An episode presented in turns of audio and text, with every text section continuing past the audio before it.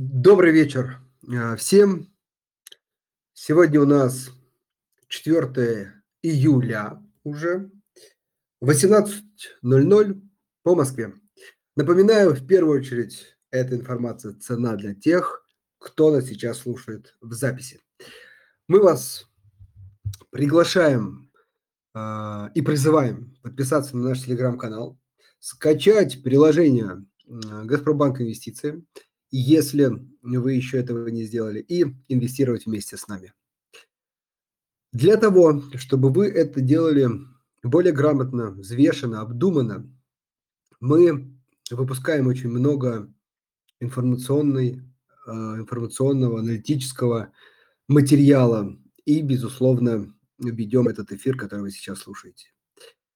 А, поэтому подключайтесь, приходите к нам онлайн и задавайте вопросы и участвуйте в наших э, эфирах. Также с удовольствием приветствую, кто сегодня с нами онлайн. Э, сегодня у нас вторник, и сегодня мы снова поговорим про фондовый рынок, про российский фондовый рынок и, э, наверное, что-то еще. Пока мы потихонечку собираемся, как обычно, ну, наверное, что сегодня самое главное на повестке, это, конечно, курс э, рубля к доллару. Протестировал, проколол, как, может быть, говорят э, технические аналитики, уровень 90. Сейчас немножко откатился, но, в общем-то, все-таки уровень серьезный. Давайте справедливости ради э, мало кем ожидаемый. Мы мы как бы не боимся давать прогнозы, э, считаем, что все-таки э, это, как это, э, если рассматривать движение валютного курса как некий маятник, да, напомню, когда вот в начале прошлого года, в первой половине прошлого года был 100 плюс, мы говорили, что будет меньше, а когда 60, что будет больше. Вот сейчас кажется, что маятник качнулся инерционно опять в сторону, скажем так, более сильного ослабления, нежели фундаментальные причины. Да, э, снижается цена на нефть, да, есть уходящие экспортеры, э, да, может быть, летний спрос на валюту, да, может быть, паника последних двух недель, тоже ажиотажный спрос, но все это, кажется, пока, по крайней мере, не отражает э, текущий товарный и платежный баланс Российской Федерации. Ну, в частности, имеется в виду, все-таки цена на нефть не так сильно упала, как рубль ослаб за последние, ну, там, особенно полгода. Поэтому а пока сохраняем э, такой некий взгляд на то, что во втором полугодии все-таки мы увидим рубль ближе к 80, нежели выше 90. А, ну, опять же, это важно для тех, кто следит за нашими э, прогнозами, для кого важно знать наше мнение. Ну, а там, безусловно, будем наблюдать. А пока все-таки рубль такой верхней границы коридора, не знаю, последних колебаний, даже, можно сказать, уже пробивает эту границу. А это то, что, на мой взгляд, э, сейчас волнует, и, может быть, радует а, инвесторов, например, которые уже купили валюту. Или, кстати, пользуясь, опять же, нашими рекомендациями, приобрели возможность себе замещающие облигации. Очень, на мой взгляд, сильно, как говорится, недооцененный актив. Да, может быть, это что-то новое, особенно для инвесторов в акции. Сами облигации не столь знакомы, но еще раз, из, из эфира в эфир мы про них напоминаем. Кажется, что в портфеле да, любого частного инвестора хоть какая-то часть этого актива должна быть уж очень исторически привлекательной там доходности. А, ну ладно, это была вступительная моя часть.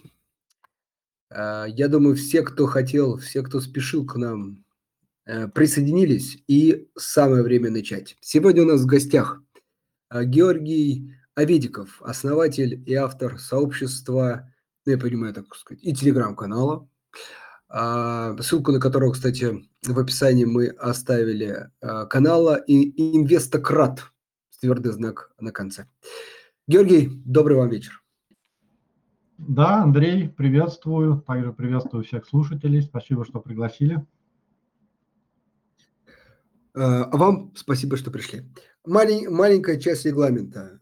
Все, кто с нами онлайн, в последнем посте в нашем телеграм-канале есть раздел комментарии. Заходите туда и пишите вопросы к Георгию, которые у вас возникли либо сразу до эфира, либо возникнут в процессе. Во второй части, обычно где-то минут через 30, может быть 40, я их обязательно зачитаю и э, они тоже не останутся без ответа.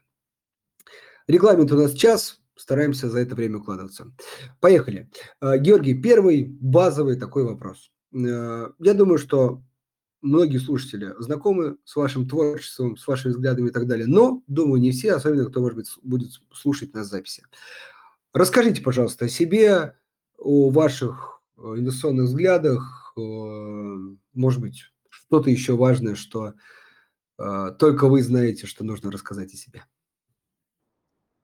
Да, тут внезапно ощутил, что, ну точнее так, ретроспективно, скажем так, взглянул, что я, оказывается, на рынке уже 10 лет. Ну, правда, первые три года занимался исключительно спекуляциями, там больше на срочном рынке, наверное, торговал. А такое уже более-менее осознанное инвестирование с долгосрочным удержанием позиций, с использованием фундаментального анализа начал применять с 2016 года. Тогда же открыл свой первый индивидуальный инвестиционный счет. Ну и, кстати, он пока еще остается единственным. А, придерживаюсь в основном доходной стратегии инвестирования, то есть предпочитаю бумаги, которые приносят э, либо дивиденды, либо купоны, если мы говорим про российский рынок. Также Э, сейчас появляются интересные фонды на недвижимость, которые, на мой взгляд, гораздо интереснее, чем обычные облигации, если рассматривать в долгосрочной перспективе. Ну, в конце можно будет про это да, чуть подробнее поговорить.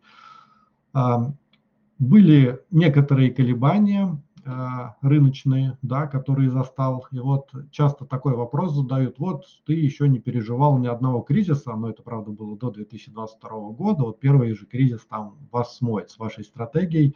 Ну, э, с этим, я думаю, будут встречаться многие новички, потому что, к сожалению, пока еще в России не сильно развита инвестиционная тема, и когда говорят люди про инвестиции, у многих это ассоциируется с какими-то больше, наверное, спекуляциями, пирамидами и чем-то подобным. Но вот благодаря вашему сообществу, благодаря, наверное, моему сообществу, я все-таки на личном примере пытался показывать людям, что все-таки это действительно работает. Я а, первое время даже публиковал открыто свои портфели, ну, пока там суммы были относительно небольшие, потом их закрыл. Вот, сейчас публикую просто иногда отдельные сделки. То есть в целом вот за, э, ну скажем так, полные 7 лет инвестиционной стратегии могу сказать, что фондовый рынок действительно работает. Я сейчас говорю именно про российский фондовый рынок. На нем действительно можно заработать, если не вкладывать э, ну, совсем дальние эшелоны, если не баловаться плечами, особенно на первых этапах, пока вы еще не понимаете, все те риски, которые на себя берете, когда инвестируете там, с каким-то за, на, на заемные средства. Вот.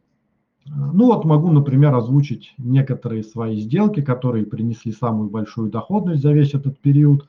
А, Фосагра, она у меня была куплена как раз в середине 2016 года. Я где-то 16, по-моему, июня 2016 а, года как раз, как раз открыл ИИС, вот она была одной из первых бумаг. Вот за это время она мне принесла 360% или 40% годовых. Ну вот сейчас я эту позицию зафиксировал, там чуть выше 7 тысяч рублей, да, потому что мы видим сейчас снижаются цены на удобрения, хотя сам бизнес, на мой взгляд, достаточно интересный, просто сейчас отрасль немного перегрета. Она а, сильно выросла на фоне а, сильного роста цен на газ, а как вы знаете, наверное, у нас в структуру азотных, например, удобрений входит аммиак, который производится из газа, а цены на газ в еврозоне сильно выросли, что позволило э, сократить долю европейских конкурентов на рынке, и удобрения Фосагро стали более востребованы, и удалось продавать хорошими объемами по хорошим ценам. Вот. Вторая, наверное, такая интересная компания – это АФК-система. Держу ее с 2017 года продолжаю, кстати, держать, там немножко фиксировал, пока она была там выше 20-30 рублей. Но, тем не менее, вот 260% принесла, там средняя цена в портфеле 8 рублей.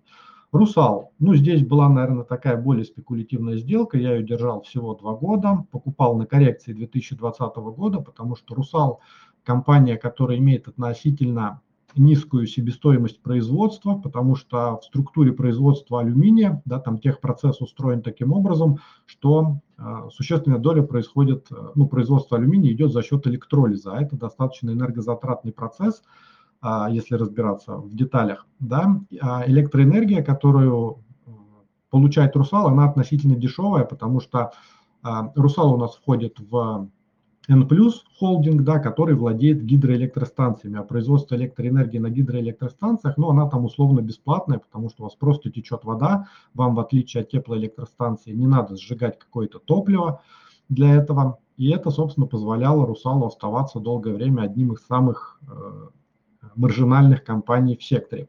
Ну, в 2022 году компания немного изменилась э, в связи с тем, что а, пропал доступ к сырью из Австралии, плюс у них, как вы помните, Николаевский завод на Украине сейчас не работает, который там производил глинозем. Ну, тем не менее, сейчас, наверное, в перспективе тоже можно будет к этой компании присмотреться, если немного скорректируется. Ну вот вкратце, если то средняя годовая доходность вот до СВО у меня составляла где-то 23-25%, ну в зависимости от портфеля, у меня их тоже несколько. Сейчас это где-то 14-15%, ну вот с учетом текущей коррекции и с учетом вот всех тех негативных событий, которые произошли. А, спасибо, э, Георгий. Э, ну что, переходим, может быть, к более сложным вопросам.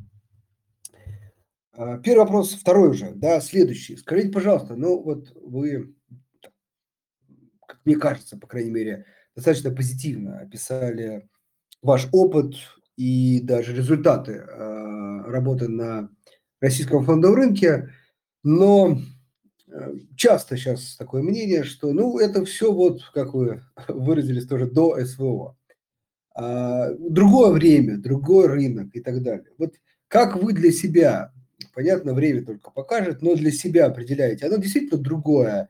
Может быть, другие подходы нужны, и, может быть, вы используете. Либо, ну, так сказать, кардинально ничего не меняется, понятно, есть сложность, э, такие сложности разного вида были, есть и будут, все они решаются, и, в общем, вы, скажем так, позитивно смотрите и дальше на рынок.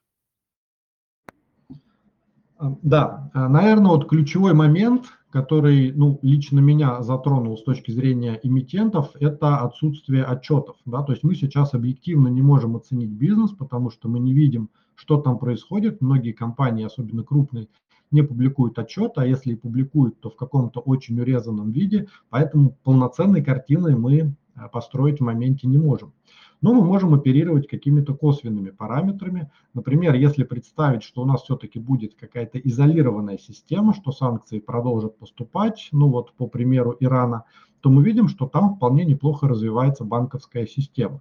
Поэтому вот когда все скорректировалось, скорректировалось, я в том числе делал ставку и на банковскую систему. Вот. А если смотреть еще более глобально, а, что происходит? У нас компании многие являются производителями сырьевых товаров. И лично я думаю, что будущее как раз-таки за сырьевыми товарами, потому что компании, э, которые производят качественное сырье относительно недорого, их не так много. И те же западные страны, которые сейчас э, публикуют громкие заявления, отказываются от российских э, ну, там, нефтегазовых продуктов, да, там, металлов и так далее, они все равно вынуждены закупать это сырье только у каких-то других стран и по более дорогим ценам, потому что увеличивается цена логистики. Мы с ними, ну вот если брать Евросоюз, например, да, мы с ними находимся на одном континенте, и мы им спокойно могли продавать по уже готовой инфраструктуре ту же самую нефть, да, ну вот северные потоки, э, ну там взорваны, конечно, были, но одна ветка еще осталась, потом там через Украину ветка, через Турцию ветка и так далее. Мы могли им продавать по обычным дорогам, да, грузовиками возить, скажем так, потому что транспортировка по морю, ну по воздуху я уже вообще молчу, она стоит гораздо дороже, мы видим, как сильно выросли цены на фрахт еще после пандемии и до сих пор остаются на относительно высоких уровнях. Плюс, если мы посмотрим а, более, наверное, такую глобальную геополитическую ситуацию, то мы видим, что многие производители сырья, они сейчас отделяются да, и стараются объединяться в какие-то свои картели. И мы видим, что сейчас ну, наверное, одним из самых таких больших конгломератов, куда входят многие производители сырьевых товаров, сейчас является БРИКС. И вот в мае, по-моему, выходила новость о том, что Саудовская Аравия тоже планирует вступить в БРИКС. И последнее их заявление, то, что они продолжают сокращение добычи нефти, что будет позитивно влиять на цены. До недавнего времени Э, мы видели, что западные страны, которые являлись основными потребителями ну, российского сырья и в целом, наверное, мирового сырья, это крупные развитые экономики, они диктовали нам цены, да, то, ну, например, если говорить про Россию, по какой цене продавать, придумали вот эти вот потолки так называемых цен. Но если посмотреть на текущую ситуацию, то основные производители сырья, вот если они объединятся, да, и вот этот новая коалиция продолжит развиваться, причем она обеспечена в том числе ядерным оружием, достаточно просто России и Китая, которые входят в БРИКС, и может быть там в течение следующих там 5-10 лет мы уже начнем диктовать цены да, тому же Евросоюзу, тому же Америке, той же самой Америке, потому что они не обеспечены полностью своим сырьем, и они вынуждены все равно будут ну, либо снижать спрос, да, негативно, что будет негативно влиять на экономику, либо будут вынуждены закупать уже по тем ценам, которые будут им диктовать производители. И вот мне почему-то кажется, что все как раз к этому и идет. Ну, во всяком случае, фиатные деньги и спрос на доллар мы видим а, активно снижаются в, мировом, в мировом обмене. Многие страны переходят на торговлю в своих внутренних валютах, да, ну, например, там Россия с Китаем уже там в рублях и в юанях рассчитывается, Саудовская Аравия с Китаем уже тоже в юанях рассчитывается. Я думаю, что это будет, этот процесс будет развиваться. Поэтому, на мой взгляд, те страны, которые имеют существенные сырьевые ресурсы и которые защищены, да, ну, имеют какую-то военную или политическую, ну, больше, наверное, все-таки военную защиту, и, кстати, вот эти все коалиции, они будут поддерживать, ну, это примерно как и НАТО, да, а, то есть какая-нибудь Бразилия, которая есть в БРИКСе, естественно, на нее никто не нападет, если она входит в картель БРИКС, а, скорее всего, там Россия и Китай вступятся, ну, как минимум, те, кто захочет это сделать, они будут понимать последствия. Вот это будет позитивно влиять на цены на сырье вот на следующие 5-10 лет, поэтому я вот стараюсь сейчас, пока дают по относительно недорогим ценам приобрести такие компании, которые производят эти продукты, а, вот в этом поучаствовать. Хорошо, э, тогда вот такого, может быть, глобального макро взгляда перейдем, может быть, э, к конкретике. Вот я тут уже вижу вопросы, но, дорогие слушатели, к ним чуть попозже, но вы обязательно пишите. Эм, конкретным компаниям. Э, скажите, пожалуйста, если вы сохраняете, ну, в первую очередь, конечно, будем говорить про российские компании, позитивный взгляд, то, может быть, тогда выделим какие-то сектора, а, которые, на ваш, на ваш взгляд, в текущей ситуации наиболее либо перспективные, либо просто э, недорогие, то есть, скажем, может быть, базовые, не ждем какого-то роста, но цены дешевые. И в этих секторах, если можно, несколько компаний. Да, я бы выделял в первую очередь э, сырьевые сектора. Ну, начнем с традиционного, наверное, нефтегазового, который является крупнейшим на нашем рынке. Вот мне здесь нравится компания Роснефть. Да, она уже, наверное, не дешевая по текущим ценам, если смотреть на небольшой горизонт. Но если смотреть на горизонт там 2027 год плюс, да, ну то есть, грубо говоря, плюс там где-то 4-5 лет от текущих, то с учетом запуска Восток Ойла у нее весьма неплохие перспективы. То есть фактически там вторая Роснефть зарыта вот в этом Восток Ойл. Причем там низкосернистая нефть будет добываться, и она будет замещать те месторождения, которые истощаются.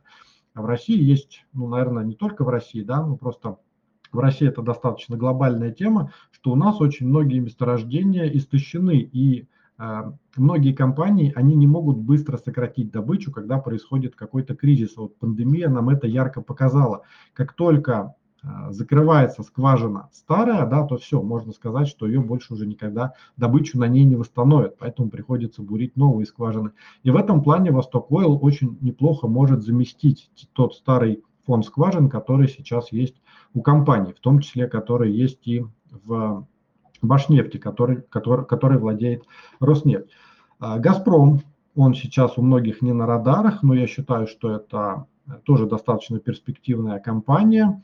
А, военные действия, они не вечные, рано или поздно все это закончится, и это будет э, ну, существенным позитивом, я думаю, для «Газпрома» в том числе, и котировки могут прилично вырасти, да, и, соответственно, это, возможно, приведет к восстановлению какого-то объема поставок газа и в Евросоюз, ну и в перспективе он еще запустит там силу Сибири-2, плюс это строительство нефтехимических заводов, там включая, ну, в том числе через свою дочернюю компанию э, «Газпромнефть», и строительство заводов по, по сжиженному природному газу. И, кстати, если сейчас вот просто посмотреть на капитализацию, да, вот я смотрел, по-моему, днем сегодня, она составляет у «Газпрома» 4 триллиона рублей. При том, что капитализация только «Газпром» нефти, которую он владеет там более чем на 95%, она составляет 2,5 триллиона рублей. То есть таким образом газовый бизнес и энергетический бизнес сейчас продаются меньше, чем цена самой «Газпром» нефти, которая занимает там в доле выручки около 30%. Ну сейчас уже, наверное, чуть больше с учетом того, что цены на газ снизились и объемы газа прилично снизились. А вот. Еще из нефтегазового сектора, наверное, стоит выделить Новотек особняком. Но он, наверное, уже прям не супер дешевый. Да, тут вот интереснее было бы покупать на коррекциях, но потенциал у него достаточно хороший. Он, в отличие от «Газпрома», не привязан жестко географически трубами к каким-то рынкам сбыта. Да, то есть у вас есть просто наливной терминал, а куда дальше вести этот газ, там в Европу или в Азию, все зависит от там, геополитической ситуации и от тех цен, которые предлагает рынок. А, вторым важным, наверное, направлением я бы выделил а, рынок цветных металлов, куда у нас входит э, ГМК, тот же самый Русал. Ну, можно горнодобывающие сюда добавить, да, это Алроса, это Полюс. Я думаю, что у этих компаний тоже есть определенные перспективы. Если говорить про краткосрочные, то с учетом текущей девальвации рубля хорошо смотрится Алроса, но надо понимать, что алмазы это все-таки не продукция первой необходимости в случае, если начнется рецессия в США и в еврозоне. Ну, как мы понимаем, это развитые страны, они являются крупнейшими потребителями а, luxury -сегмента. Там цены на а, бриллианты могут прилично снизиться. Мы видим уже цены на алмазы у нас падают, да, там, по-моему, несколько кварталов подряд. Вот. Я думаю, что такая динамика в ближайшее время может продолжиться, но она будет для Алроса как минимум частично компенсирована тем э, ростом, точнее тем ослаблением рубля, который сейчас произошел. Вот. Ну и плюс по косвенным причинам, да, там за первое полугодие могут объявить какие-то дивиденды. Тут, к сожалению, детального раскрытия отчетов, как я уже говорил, нету, поэтому приходится оперировать какими-то косвенными данными. Что касается компании Полюс, э, то у них есть тоже перспективный проект Сухой Лог. Да, они его постоянно сдвигают, но тем не менее до сих пор компания Полюс остается самой маржинальной в мире. Ну, одной из самых маржинальных, потому что у них самая низкая себестоимость добычи за счет тех рудников, которые сейчас есть. Э, Причем в мире сейчас наблюдается истощение руды, то есть содержание золота на тонну руды снижается. Да, это касается не только России, это касается всего мира, поэтому приходится все больше и больше рудников открывать, а их в мире осталось новых не так много.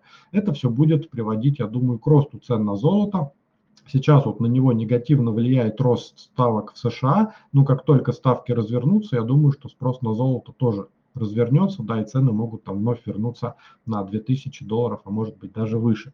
Поэтому на золото в том или ином виде, особенно если вы торгуете исключительно на российском рынке, ставку я бы делал. Как минимум это защита от девальвации, а там уже покупать через акции, либо через какие-то э, биржевые фонды, это уже решение за вами. Как я говорил, у меня основная стратегия доходная, то есть я стараюсь инвестировать в те активы, которые приносят дивиденды, поэтому рассматриваю в первую очередь компании. Что касается Русала, у них в ближайшее время ожидаются капексы, да, это строительство нового завода, с учетом инфраструктуры это практически 400 миллиардов рублей, плюс у них текущая долговая нагрузка а, достаточно высокая, поэтому здесь э, рынок может дать весьма неплохие цены. Опять же, если вы там среднесрочный или долгосрочный инвестор, да, там вам не нужны деньги через год, а вы готовы вложить там на 2-3 года хотя бы, то вот в Русале тоже может быть интересная идея. Ну, для более консервативных э, инвесторов можно, например, рассмотреть инвестицию в алюминий через N+, потому что алюминий по-прежнему остается востребованным металлом, а Россия производит ну, через Русал а, более 5% мирового алюминия. Вот. Что касается черной металлургии, здесь, наверное, все не так интересно, потому что здесь дефицита на рынках не наблюдается. Здесь я бы, наверное, только выделил ММК, ну и то это чисто вот ставка такая больше на внутренний рынок. Ну и, конечно же, ГМК Норникель, который производит 40% мирового палладия, также у него там существенная доля производства никеля. То есть эта компания будет востребована при любом раскладе. Если у нас случится энергетический переход, да, это рост э, объемов возобновляемых источников энергии, где потребляется никель и э, медь в первую очередь в аккумуляторах, либо если он не произойдет, да, и продолжит развиваться там двигатели внутреннего сгорания, где используются палладий и платина в первую очередь, вот мы видим, что и при таком, и при таком раскладе ГМК все равно будет а, на коне, скажем так, потому что он производит а, в своей корзине металлов, имеет и те, и другие.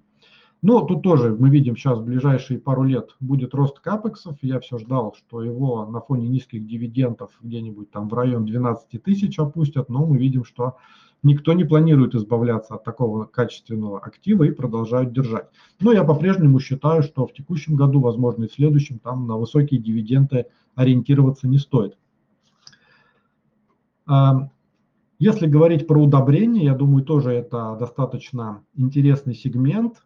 У нас а, цифры могу, ну, вот примерный порядок сказать. Я вот просто был как раз тоже вот на конференции Smart Lab, модерировал там как раз Фосагра. У нас э, население с 60-х годов выросло на 250%, а спрос на удобрения вырос практически на 680%. Да? То есть мы видим, что у нас спрос на удобрения растет гораздо больше, чем а, населения. Это связано с тем, что пахотных земель становится все меньше, а урожайность нужна все выше и выше, потому что в мире объем, а, количество людей растет. Вот это все будет приводить к увеличению спроса на удобрения. А сейчас по фосфорным удобрениям мы, наверное, находимся где-то ну, в цикле снижения, а в по азотным удобрениям, я думаю, мы где-то приближаемся к паритету. Да, то есть сильно ниже падать уже сложно, потому что у многих компаний а, текущие, текущая биржевая цена является уровнем себестоимости. Им там сильно ниже продавать в убыток они не смогут достаточно долго. Вот, поэтому цены на азотные удобрения там могут где-то уже начать разворачиваться. Но на фосфорные, я думаю, что в течение там ближайшего квартала, может двух, тоже можем увидеть разворот. Вот я тоже ждал здесь коррекцию к 6 тысячам рублей, но мы видим, что Фосагро тоже дешево не отдают. Акрон достаточно интересный актив, но меня лично смущает там низкий фрифлот, который составляет там около 5%, да, то есть и так ликвидность на российском рынке не, не очень большая, да, тут еще фрифлот совсем никакой, поэтому вот в такие истории я пока стараюсь не входить. Э, Сигежа, ну это, наверное, больше все-таки такой тоже внутренний рынок, хотя сейчас Сигежа это непосредственно экспортер, но мы видим, что логистика в Китае, древесины достаточно дорогой процесс, то есть здесь надо будет им перестраивать именно все цепочки производства, потому что, ну, все наши многие компании – они старались развивать производство ближе к европейской части России, потому что у нас основным потребителем выступала Европа, чтобы как раз экономить на логистике. А сейчас получилось так, что нужно переориентироваться на 180 градусов с запада на восток, а логистика, так как у нас Трансип и БАМ имеют ограниченный объем провозки, да, вот это все упирается как раз-таки в транспортировку, и цены на логистику сильно вырастают. Причем древесина, ну вот с точки зрения логистики, она не является первоочередным товаром. То есть в первую очередь там везут нефтегазовые продукты, ну, имеется в виду по железной дороге. Во вторую очередь это различные металлы и уголь, да, и только в третью очередь, если там остаются какие-то свободные вагоны, условно, тогда везут древесину. Собственно, это Сидежа в свое время и жаловалась, ну и плюс там относительно высокая долговая нагрузка. Но это, кстати, опять же тоже позитив для долгосрочных инвесторов, если компания действительно выживет, то есть тут надо понимать, да, тут вопрос достаточно серьезный стоит, то она за счет делевериджа может очень хорошо переоцениться, да, то есть это как раз вот про иксы, которые так любят многие частные инвесторы. Но тут надо понимать и риски, да, поэтому я бы в такие компании, наверное, там существенную часть капитала не вкладывал. А, Сургутнефтегаз Прев. Это, наверное, мейнстрим текущего года. Мы видели по отчету за 2022 год РСБУ, что кубышка все-таки сохранилась и сейчас составляет 4 триллиона рублей. Конечно, непонятно, какой валюте. Но даже если представить, что все это лежит в рублях, то тут потенциальный дивиденд может быть двузначным и, соответственно, двузначная див-доходность. Поэтому компания а, может быть интересна вот в краткосрочной перспективе с горизонтом 2024 год, да, в зависимости от того, какой курс будет у нас дальше. Вот. Но долгосрочно пока сказать сложно, как там будет происходить трансформация бизнеса, потому что существенную часть нефти и нефтепродуктов перенаправляли как раз в Европу, а как вы помните, ограничения на нефтепродукты у нас вступили в силу только в феврале текущего года, поэтому 2023 год может быть уже не таким радужным, как 2022. Вот. Э, что касается транспортировки нефти, казалось бы, да, это тоже инфраструктурная э, идея, ну, та же самая Транснефть, НМТП. Вот НМТП, наверное, история интересная, потому что, опять же, это морская перевалка, это транспортировка нефти, нефтепродуктов практически в любую точку мира, да, это может быть там Африка, Латинская Америка, та же самая Европа или Азия. А вот что касается транснефти, тут ситуация чуть похуже. Мы видим, что э, страны ОПЕК, плюс, включая Россию, они планируют снижать объемы добычи. Россия там будет э, добывать где-то примерно 9,6 миллиона баррелей в сутки. Вот. Это существенно где-то на 1 миллион баррелей примерно ниже, чем э, в 2021 году. Вот это все, соответственно, будет влиять на доходы транснефти. А из чего складываются доходы транснефти? Это объем транспортировки, умноженный на тариф.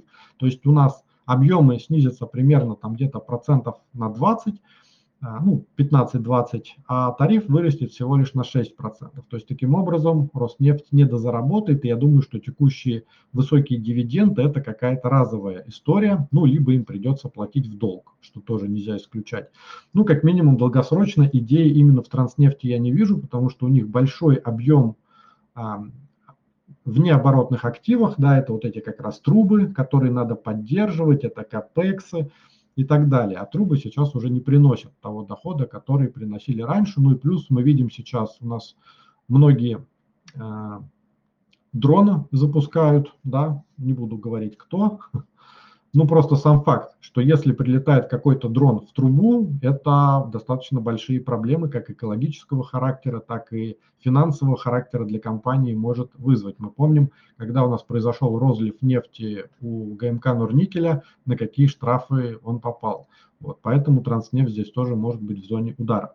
Ну вот это и так, если кратко по данному вопросу. Да, спасибо. На самом деле очень подробно, причем с а, комментариями. Это действительно здорово. Надеюсь, э, дорогие инвесторы, вы успели записать. Если не успели, а, напоминаю, что мы запись эфиров выкладываем всегда в записи, поэтому будет возможность послушать. А, так, ну, я предлагаю перейти к вопросам, потому что вопросов на самом деле много. А если, как говорится, закончим раньше, тогда я еще чуть-чуть э, позадаю. Э, вопросы э, такие более точные, может быть, про какие-то компании вы уже говорили, но все-таки, может быть, чуть больше акцента сделаете с учетом вопроса слушателя или того аспекта, про который спрашивает слушатель. Поехали. Про энергетику вроде бы ничего не а, говорили, вот конкретный вопрос про МРСК э, Центр Приволжья. А, спрашивают, Спрашивают, почему растет? Угу. Ну, с сетевиками сейчас сложно что-то говорить, да, там почему растет или почему падает, потому что там тоже не так много э, публикуют информации. Вообще сетевой сектор сейчас, ну вот лично мне, например, не очень интересен, потому что тарифы там растут, как правило, либо на уровень инфляции, либо даже ниже, а издержки, как правило, растут гораздо более высокими темпами. Ну вот, наверное, исключением только является Ленэнерго, который неплохо зарабатывал за счет новых тех присоединений. Вот, а так, если говорить про глобальный холдинг Россети и ФСК, то мы видим, что сейчас на этот холдинг повесили капексы а, по как раз-таки электрификации БАМа и Трансиба, по расширению этих веток. И эти капексы будут достаточно серьезные. Я думаю, что там до 2026 года ни о каких дивидендах речи идти не будет. И здесь главный вопрос, каким образом а, ФСК и Россети будут выкачивать деньги из своих дочерних компаний, куда в частности входит МРСК ЦП и прочие МРСКшки. Это будет все делаться красиво, скажем так, да, через выплату дивидендов, на которые смогут рассчитывать и миноритарные акционеры, или же начнутся какие-то менее красивые истории в виде внутригрупповых займов. Поэтому здесь вот надо внимательно следить. Вот чем мне лично не нравятся МРСКшки, у них достаточно большая дебиторская задолженность. И они ее время от времени списывают, и, как правило, это происходит четвертом квартале. То есть часть этой дебиторки просто резервируется, да, и потом списывается, что снижает а, нашу с вами чистую прибыль, да, и, соответственно, Э, это снижает наш потенциальный дивиденд. То есть вы так можете смотреть там первый, второй, третий квартал вроде неплохие, уже посчитали потенциальные дивиденды, ну потому что прибыль известна, а в четвертом квартале взяли и порезали. Вот. Поэтому учитывайте тоже такие моменты. Вот если говорить более комплексно про энергетику, куда входит у нас и генерация, то там, наверное, идей не так много осталось. Вот лично я держу Интеррау и Юнипро. До недавнего времени еще держал ОГК-2 ну вот продал перед публикацией дивидендов, повезло.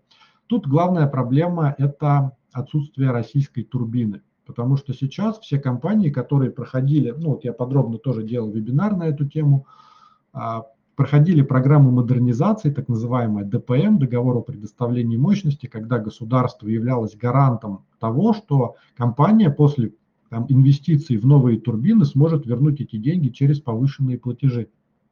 Сейчас фактически используются турбины производства Siemens и производства General Electric.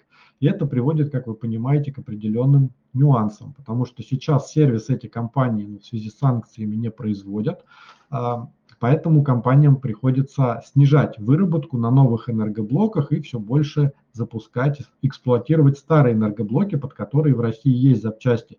Но это менее эффективно, потому что новые энергоблоки, которые а, устанавливались в рамках модернизации, они имеют более высокий КПД. Да, ну вот, например, паросиловая установка стандартная, это где-то 35-40% КПД, а парогазовые, которые ставились вот с 2008 по 2021, по-моему, год или 2020, сейчас уже точно не помню, это более 60% КПД, да, то есть количество используемого топлива там гораздо ниже в новых блоках. Но вот, к сожалению, сейчас их меньше эксплуатируют. И тут вопрос, вот как только появится новая турбина российского производства, я думаю, что есть все шансы запустить ее со стороны Интеррау, потому что они активно сотрудничали с силовыми машинами. Ну и раньше еще были э, совместные предприятия между э, Siemens, Интеррау, да, там еще General Electric и компании ГЭХа, Газпром Энергохолдинга. Вот как только она появится, я думаю, появится новая программа ДПМ, и тогда вот будет интересно в генерации поучаствовать вновь. Спасибо, очень подробно. А следующий вопрос. А, верно ли, что в связи с окончанием большого дивидендного сезона сейчас актуально перекладываться из дивидендных акций в акции роста? Ну, здесь э, сложно сказать. Я вот, честно говоря, не люблю такие перебежки. То есть, если вы для себя конкретно решили, какой стратегии вы придерживаетесь, то желательно ее придерживаться до конца. Но если вы только видите, что ваша стратегия там по тем или иным причинам, например, там рынок изменился, перестала приносить ожидаемую прибыль, ну, тогда, наверное, стоит. Просто у нас в России, к сожалению, всем истории роста, про которые вы говорите, ну, я так понимаю, что и речь идет там про IT-компании в том числе, они представлены в виде глобальных депозитарных расписок. Ну, вот к ним можно отнести там такие компании, как Яндекс, ну, правда, это не депозитарка, а иностранная акция, Озон а, и прочие. Здесь надо учитывать инфраструктурные риски. То есть здесь мат ожидания не на вашей стороне. И вот когда вы подходите как раз-таки к работе по своей стратегии, вы должны эти риски учитывать. Вообще инвестиции, по сути, это работа с рисками. Вы должны оценивать риски и прибыль. И вот если там потенциальная прибыль, там условно в три раза превышает потенциальный убыток, да, то есть риск относительно небольшой, то тогда, наверное, в такой сделке стоит участвовать. А здесь что получается? Вы, например, инвестируете в какую-то растущую компанию, где там потенциал роста, скажем, 50% в следующем году, но при этом у вас потенциал потери всех инвестиций, всех средств, которые вы вложите из-за того, что это ГДР, из-за того, что это зарубежная акция, из-за того, что сейчас вот многие брокеры могут просто не, перестать работать с российскими инвесторами, да, и просто эти активы на какой-то период, а может быть и навсегда заблокировать. Просто надо понимать, что депозитарная расписка – это не акция, это не доля в бизнесе, это всего лишь право, ну то есть так вот, если на бытовом уровне я вам, я могу купить акцию на, условно, на своем зарубежном счет, счете на себя, а вам выдам расписку, что вот якобы эта акция ваша. Но вы в таком случае берете на себя риск меня.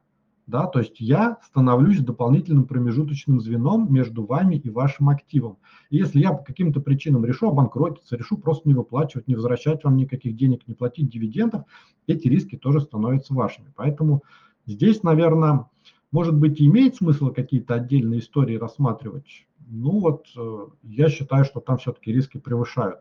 Проще инвестировать в какие-то более понятные уже крупные бизнесы, которые приносят хороший доход, а истории роста просто докупать на свободные деньги, там поступающие дивиденды, либо взносы, если вы их делаете.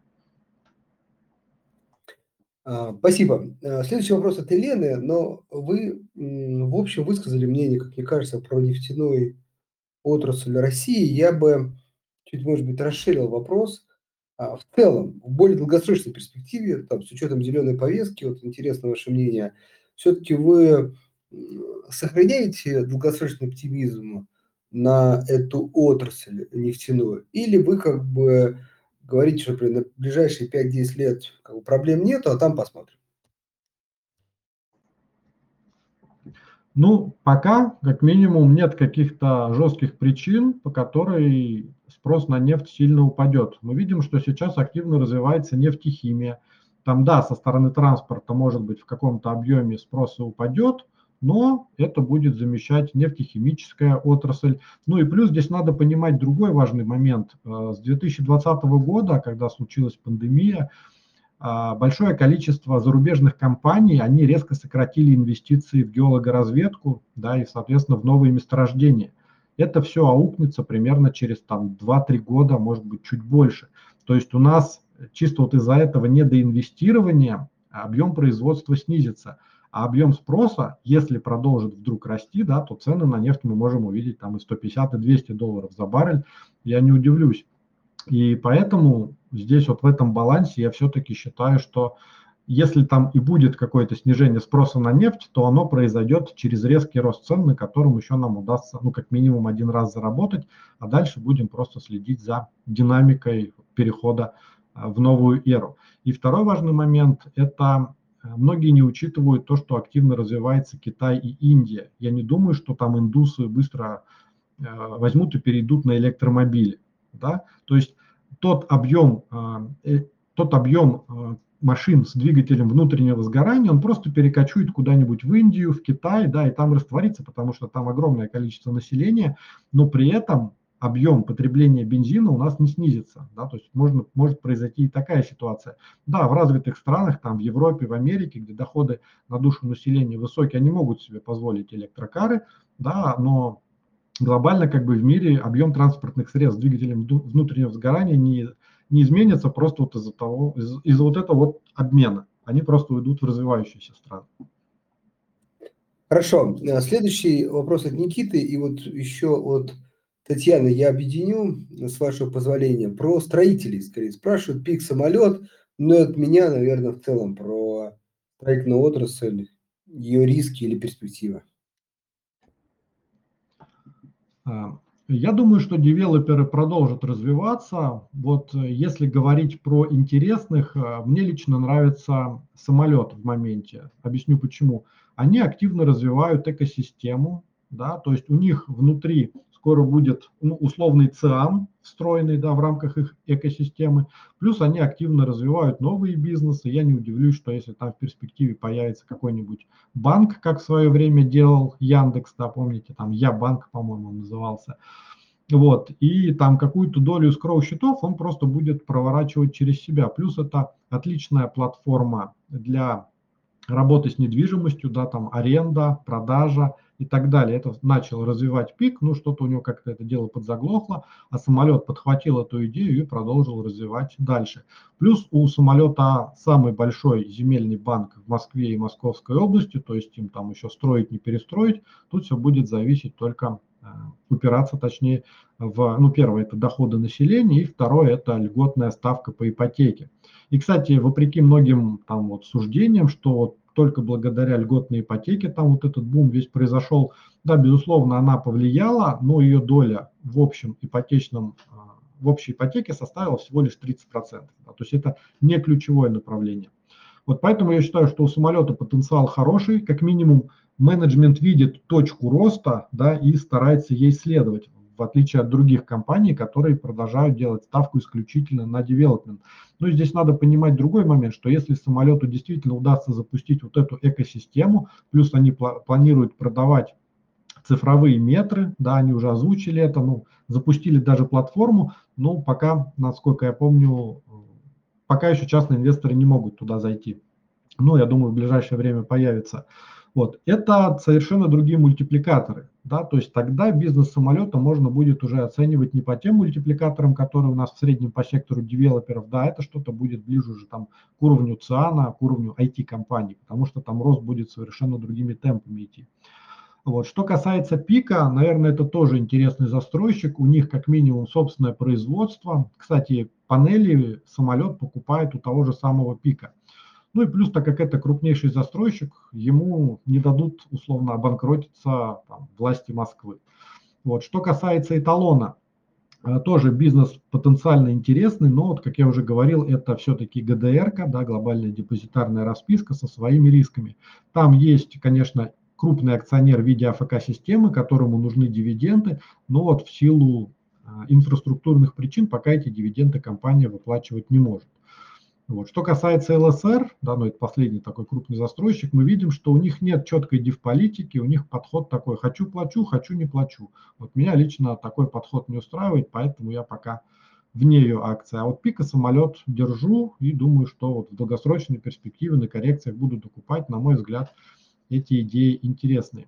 Ну и в целом у нас недвижимость является ключевым, ну одним из ключевых, наверное, тоже драйверов роста экономики, но и в целом социальной политики нашего правительства, поэтому я думаю, что эта отрасль продолжит развиваться, ну, может быть, в трудные года за счет субсидий, но в перспективе там мы видим уже как минимум тенденции к снижению цен, это могут быть э, блочные дома, ну, точнее, которые строятся из таких блоков типа кабинок, не помню, честно говоря, как это правильно называется. Плюс, опять же, обсуждались вопросы там строительства малоэтажных домов из дерева, ну там уровня пятиэтажек. Это может быть тоже будет э, для регионов э, хорошее разнообразие, ну и плюс это хороший спрос на продукцию для Сигежа.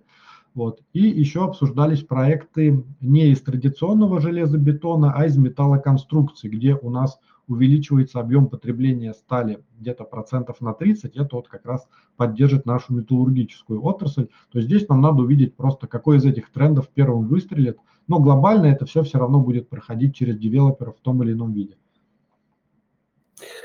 Хорошо, спасибо. Следующий вопрос про недавнее э, IPO э, Кармания.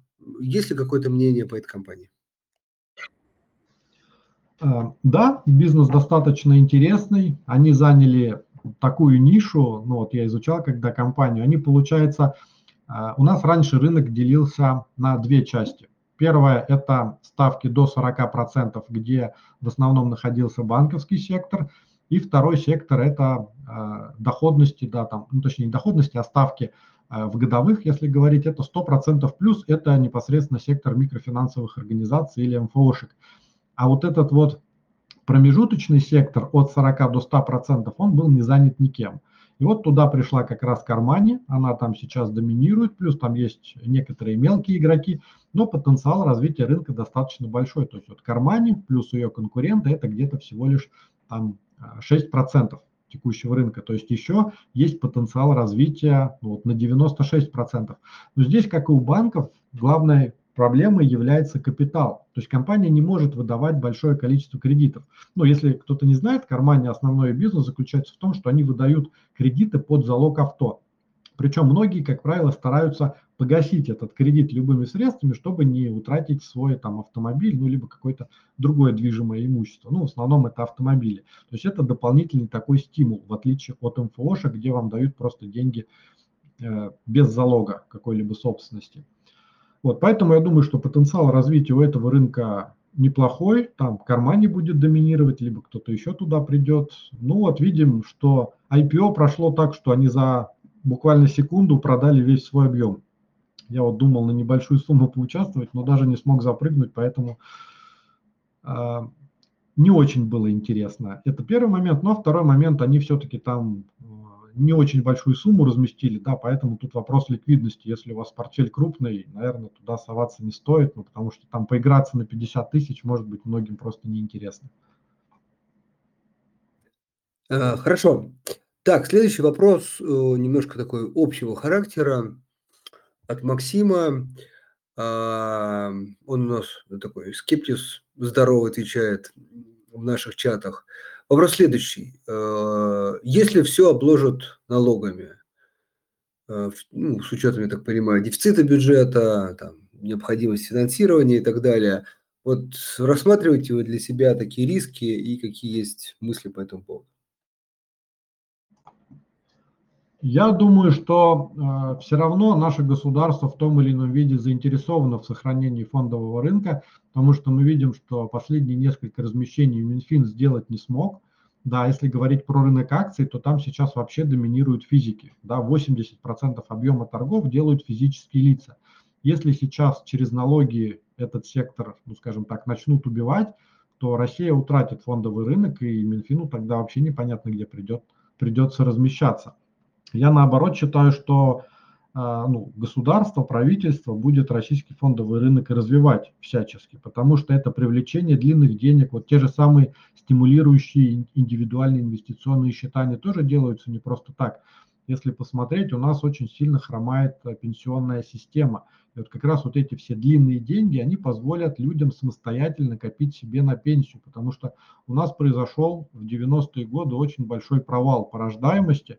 Да, если сейчас, вот, ну, все, наверное, ни для кого не секрет, что те налоги, которые мы сейчас платим, они идут текущим акционерам. Вот, к сожалению, когда там выйдут на пенсию тем, кому сейчас 30-35, там не будет такого количества работающих людей, которые смогут вот, э, всех нас условно обеспечить. Поэтому придумываются какие-то альтернативные инструменты, чтобы человек мог сам сберегать, сам формировать свой капитал каких-то инструментах, но опять же фондового рынка, да, и в перспективе мог иметь доступ к этим деньгам. Поэтому обкладывать налогами всех, я считаю, это не совсем целесообразно. Будут искать какие-то альтернативные варианты, ну вот, возможно, в том числе через девальвацию рубля будут это делать, там просто перекладывать на инфляцию. Хорошо. Э, про Яндекс вы уже говорили, но, может быть, если добавите пару слов, что же есть вопрос. И про Вики, ВК, мне кажется, компании такие очень взаимосвязаны. Вот про эти два бизнеса. Скажите что-нибудь, пожалуйста. По Яндексу, ну вот видите, до сих пор никак не могут договориться, как его будут делить, потому что те потенциальные покупатели, да, ну это крупные российские Э, акционеры, э, они находятся под санкциями. Да, ну и как-то нелогично продавать неподсанкционную иностранную компанию тем людям, которые находятся под санкциями. Там не под санкциями только Олег Перов, который сказал ФИ, ну, условно, что ему по текущим ценам неинтересно. Ну и вообще это для него не профильный актив. Вот, поэтому здесь непонятно, как будут, будет, будут развиваться события. Я бы посмотрел, сам вот Яндекс продал, решил не играться. А, потенциально, вот если говорить именно про бизнес, бизнес интересный. Да, мы видим развитие. Я вот, кстати, работаю недалеко от их офиса в Москве и постоянно вижу вот эти вот курсирующие беспилотные автомобили, а в Ясенево они уже недавно запустили такси в виде беспилотника. Поэтому вот с технологической точки зрения к ним вообще никаких вопросов нет. Они там на голову выше всех конкурентов, включая ВК. Но вот видите, здесь вот инфраструктурные риски пока выходят на первый план. Вот если все-таки получится там им как-то зарегистрировать ПАО Яндекс, ну условное название, да, там как они его назовут, не знаю, и э, они разместят свои акции на бирже, уже не иностранной, а российской компании, вот тогда я бы в этом бизнесе поучаствовал. А так пока, на мой взгляд, риски превышают потенциал. Что касается ВК, э, это бенефициар, безусловно, всех текущих событий, плюс мы видим ну, ухода в первую очередь всех э, иностранных соцсетей, которые запрещены в России, э, плюс уход рекламодателей. Ну, там, правда, как ушли рекламодатели, э, так и ушли рекламные крупные площадки, да, то есть потребители той самой рекламы. Поэтому здесь, наверное, особого прироста нет. А, но мы видим, что государство активно поддерживает, да, там не помню сколько-то, ну сколько-то там миллиардов, там 10, по-моему, или даже больше выделили. Единственное, что мне в бизнесе не нравится, у них есть потенциальная аудитория, да, которую они никак не могут монетизировать. Вот все те идеи, которые они придумывают, они, ну, реализация, так скажем, оставляет желать лучшего. Вот если они как-то доработают этот момент, но ну, это пошло еще со времен Mail.ru, потому что вот Яндекс, например, он всегда сам свои проекты делал, да, у них все продукты, которые а, мы используем с вами, они все их собственного производства. А Mail.ru, ну это бывший ВК, они, как правило, покупали какие-то проекты, да, там те же самые игры, и потом пытались их дорабатывать, встраивать в свою экосистему. Ну, получалось это, на мой взгляд, немного кривовато. И вот если им удастся найти какую-то команду, которая сможет вот это все монетизировать, да, то есть те проекты, те продукты, которые у них есть, э, как-то сконнектить с той аудиторией, которая у них есть, ну, вот в первую очередь в самой соцсети ВКонтакте, вот тогда, я думаю, этот эта компания заиграет новыми красками. Ну, опять же, здесь надо дождаться редомицеляции. Ну, я думаю, что это уже вопрос времени просто.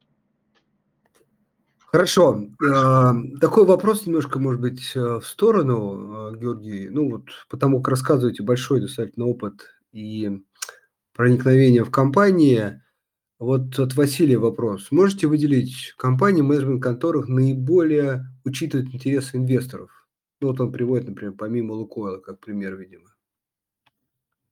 А, сейчас на самом деле очень многие, очень многие акционеры и менеджмент непосредственно поворачиваются лицом к частным инвесторам, потому что, как я уже сказал, у них нет выхода, 80% оборота делаем мы с вами.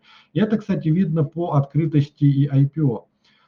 А, вот, кстати, на конференции Smart Lab даже приводили рейтинг с точки зрения открытости, с точки зрения публикации, отчетности. Да, там вот первое место заняла компания Positive Technologies – а, потом там, уже не помню, второй, третье там ВУШ. Странно, что самолет не попал в эту тройку, но тем не менее мы видим, что сейчас все IPO, которые проводятся, менеджмент их достаточно открыт, то есть их можно просто пригласить на стрим, пообщаться, задавать какие-то не очень удобные вопросы, даже на них они отвечают. Ну, естественно, без инсайда, но просто сам факт, что менеджмент готов идти общаться с акционерами, да, и с частными инвесторами, хотя раньше это была ну, для них вообще что-то такое зазорное, потому что частные инвесторы там в структуре доли владения, они составляли какие-то там несущественные проценты. И второй, наверное, важный момент, вот проблем э, нашего общения с иарами, нашего общения вообще с компанией, потому что я сам тоже пробовал, я сам стучался, да, где-то отвечали, где-то нет. А, он заключается в том, что многие иары, они были э, ну, скажем так, заточены на общение с институциональными инвесторами. Да, это крупные инвестбанки, да, там в том числе зарубежные фонды и так далее. И им достаточно сложно перестроиться к общению с обычными физическими лицами, да, ну, вот, частными инвесторами. Вот, и им приходится сейчас вот этот трудный путь преодолевать. Они стараются это делать. Да, вот мы видели на последней конференции, опять тоже того же Smart Lab, даже Сбер приехал, представители Сбера, ну, про других я уже не говорю, там ГМК Норникель был, Сбер, Фосагро. То есть мы видим, даже представители таких крупных компаний уже стараются открываться. Да, они пока там чего-то стесняются, да, то делают это не под запись, но сам факт. Я думаю, что в ближайшей перспективе таких компаний будет становиться все больше и больше. А как их отслеживать? Ну вот просто банально вот по каким-то таким открытым мероприятиям. Вот те компании, которые там присутствуют, можно сказать, что они клиента ориентированы, и в первую очередь на частных инвесторов, как мы с вами.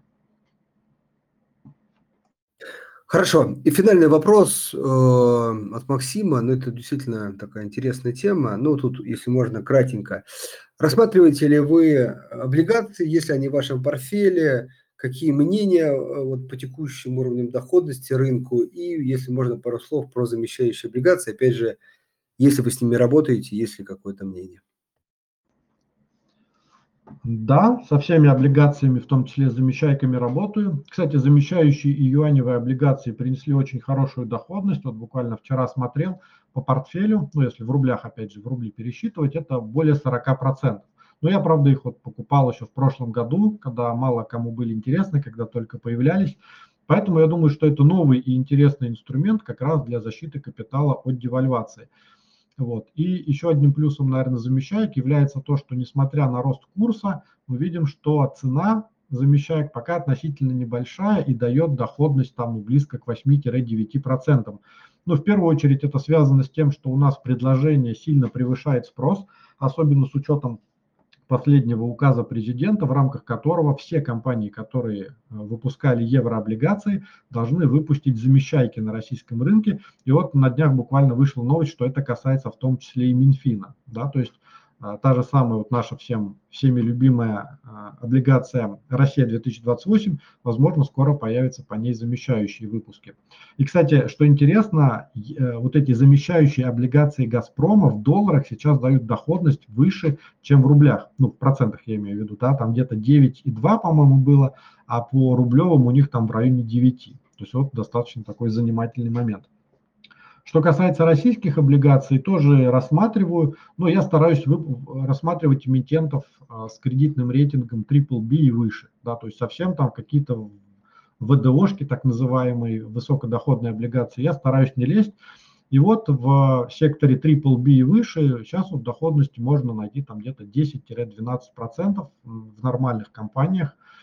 А, вот, и можно сформировать неплохой портфель. Ну, вот, кстати, все последние размещения, сегодня, кстати, выходил в уж, они все примерно такую доходность и дают. Дальше уже просто смотрите в зависимости от срока до погашения, но опять же это все привязано к вашей стратегии.